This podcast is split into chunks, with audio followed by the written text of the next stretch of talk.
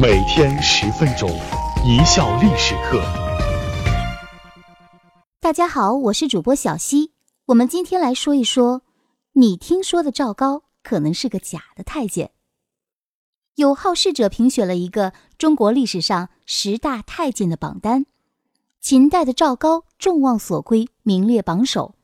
但是赵高真的是太监吗？这个问题近年来文学界和史学界一直争论不断。到底是怎么回事呢？且听我细细道来。赵高的生平事迹在这里就不一一叙述了。有些历史常识的人都对这个秦末的大奸臣不会陌生。在文艺作品中，赵高的确是一副太监公公的打扮，但是历史学家们可不这么认为。其实写《史记》的司马迁就没搞清楚这个事情，《史记》中没有为赵高单独立传。赵高的事迹主要记载于《史记·秦始皇本纪》《李斯列传》和《史记·蒙恬列传》中。对于赵高的身世，《史记·蒙恬列传》曰：“赵高者，朱赵叔属也。赵高昆弟数人，皆生隐公，其母被刑戮，世世卑贱。”意思是说，赵高本为秦国宗室远亲，他的母亲因触犯刑法。遭到处刑后，身体残疾，被收入秦朝官府专门设立的收容刑满释放人员工作的隐官。赵高兄弟皆出生于此。司马迁只是说赵高生隐公，还提到他立宦籍。隐公可不等于赵高受过宫刑。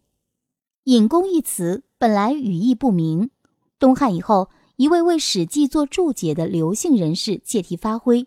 他将隐公之功解释为阉割的宫刑，进而发挥说赵高的父亲受宫刑阉割，母亲与他人野合，生下了赵高兄弟。赵高兄弟冒姓赵，也受宫刑，被去世成了宦官。以讹传讹，到了唐代以后，赵高一家都是宦阉的不经流言就逐渐固定下来。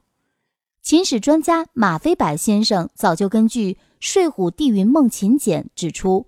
赵高兄弟皆生隐公的“隐公”一词是隐官的误写。张家山汉墓竹简出土以后，隐官的意义更加清楚明白。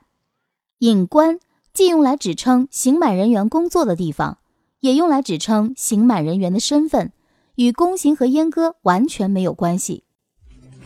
赵高到底是不是太监呢？为什么说古代宦官并不见得都是太监呢？根据《云梦秦简·秦律十八种军爵律及法律问答》，隐官为官府的手工作坊，收容赦免后身体有残缺的受刑者做工。赵高的母亲有罪，被刑戮，身体有残缺，赦免后在隐官做工生活。赵高及其兄弟数人出生于这里。在爵制等级身份的秦汉社会中，隐官是一种法律定义明确的身份。在没有爵位的十五公族和庶人之下一等，其田宅名有量的限制为半顷半宅，相当于庶人等级的一半，允许单独立户。也就是说，隐官是介于庶人和奴隶之间的一种身份，相当于今天的刑满释放人员。因为母亲的身份为刑于隐官的缘故，所以史称赵高世世卑贱。秦朝法律注重公正。隐官虽然地位低下，其婚姻却不受限制，隐官子女的身份也同于普通庶民。赵高的父亲大概是在隐官工作的下级文法官吏，通晓法律，精于书法。在隐官任职时，结识了赵高的母亲，组建了家庭，生下了赵高兄弟。秦是注重事业的国家，子承父业，以吏为师，成了秦朝的国策。赵高成年以后，能够走文法的道路入仕，成为第一流的书法家和法学家，都与父亲的职业和影响密切相关。《史记·李斯列传》记载说，赵高是宦人，有宦籍，这也是赵高被认为宦阉的一条材料。然而，根据新出土的张家山汉墓竹简，“宦”就是在宫中内廷任职的意思，宦人就是任职于宫内之人。相当于王或者皇帝的亲近侍卫之臣，宦籍就是用来登录出入于宫门者的登记册。当时被阉割后的男人被称为阉人。在宫中任职的阉人被称为宦阉，定义非常清楚。根据这个最新的材料，赵高是任职于宫中的宦人，也就是皇帝的亲近之臣，而不是被去世的宦阉。《后汉书·宦者列传》：宦官悉用阉人，不复杂调他事。从这里可以看出，至少在东汉以前，充当宦官的并不都是阉割之人。西用阉人是在东汉之后。根据后世学者们的研究，宦官即位太监的说法，基本上是从辽国时代开始。《契丹国志》记载，帝体气卑弱，恶见妇人，左右进士，防为供奉，率皆阴人。从上面这些材料来看，说赵高是太监，有点站不住脚，起码没有更确切的证据证明赵高就是太监。为什么有人说赵高是赵国人呢？秦始皇到底姓什么呢？当然，这并不妨碍后世之人进一步的编排和消费赵高。而其中最有名的故事，就是说赵高本赵国王族，国破后进入秦朝宫廷，他后来所做之事就是为赵国复仇。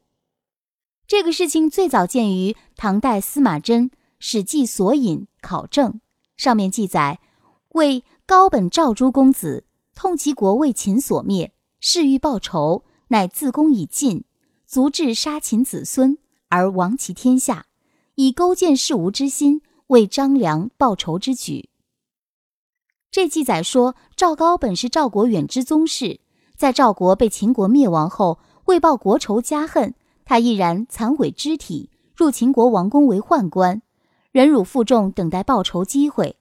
他从最低等的仆役做起，因为力气大、善书法、通晓御法，被秦始皇看中，任用为中车府令，兼掌府玺令事，并让他担任皇子胡亥的老师。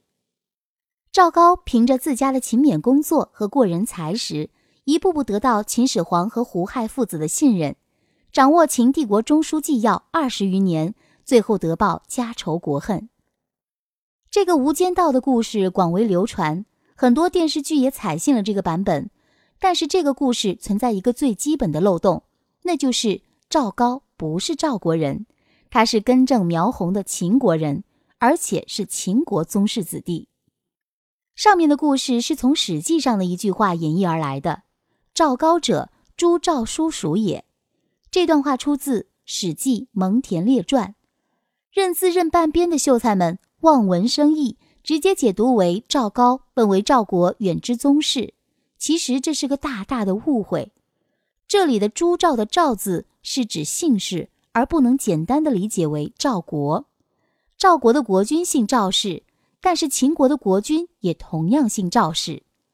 例如《史记·秦本纪》最后一段总结性的指出秦国王室的姓氏称谓：秦之先为嬴姓，其后分封。然秦以其先造父封赵成为赵氏，即秦国与赵国同祖同宗同姓同氏。按照先秦包括秦朝贵族礼制，男子用氏，女子用姓，所以名字叫赵高而不是嬴高。在很多正史中，称呼秦始皇叫赵正而不是嬴政。你总不能说秦始皇也是赵国人吧？虽然他的来历确实有点诡异。中国人真正的姓氏合一，还是在秦朝灭亡之后了。《通志氏族略》载，秦灭六国，子孙该为民庶，或以国为姓，或以姓为氏，或以氏为氏。姓氏之师由此始，兹姓与氏混为一者也。从此以后，姓与氏合而为一。依照秦始皇对赵高如此信任，应当是秦国王室远亲。赵高的父系是秦国王室一族的远亲，究竟是什么样的远亲？何时从赵氏公族之中分出？因为没有其他更为确切的史料，已经无法准确的知道。至少在赵高这一代时，已与普通庶民无异。综合这些材料，基本上可以得出一个结论：赵高是秦国人，很可能不是太监。但有的听众可能还是会纠结，那他也有可能是个太监呀。别急，赵高是有后代的，《史记》上记载了有个女婿，而且这个女婿职务还不低，咸阳令严乐。这个阎乐在《史记》中的出现次数还不少，例如赵高逼宫，迫使胡亥自杀，就是阎乐带兵进行的。他有女婿，自然有女儿。太监怎么能生得出来女儿呢？再后来继位的子婴又杀赵高，灭其三族。什么是三族啊？父族、母族、妻族。这也说明赵高是有家庭的。其实呢，赵高这个人字写得很好，是秦代第一流的书法家，也是精通法律的专才。他体魄高大强壮，骑术车技精湛，武艺非同寻常，是秦帝国宫廷中不可多得的文武双全的人才。只是他为什么疯狂地迫害秦国公卿和宗室，把个好好的秦朝折腾得鸡飞狗跳？难道是为了谋朝篡位不成？这些问题可能是个永远的谜团了。感谢大家的收听，本节目由一笑而过影音工作室出品。